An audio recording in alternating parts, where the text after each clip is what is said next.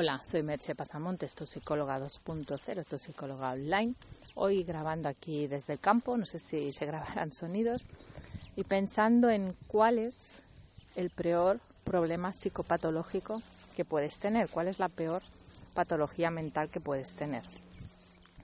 Y bueno, la respuesta va a ser muy breve, porque la peor patología mental que puedes tener es la que no conoces, la que no sabes que tienes. Esa es la peor. Claro que hay patologías más graves que otras y es mucho peor tener una esquizofrenia que tener ansiedad, obviamente.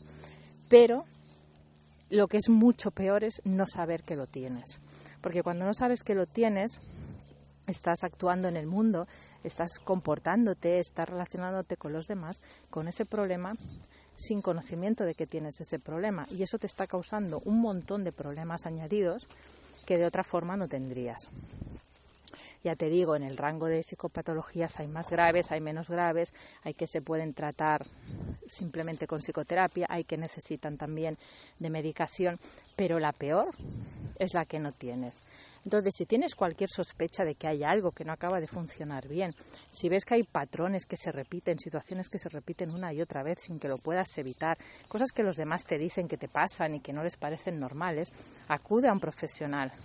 Ten ese diagnóstico y con ese diagnóstico tendrás opciones a estar mucho mejor.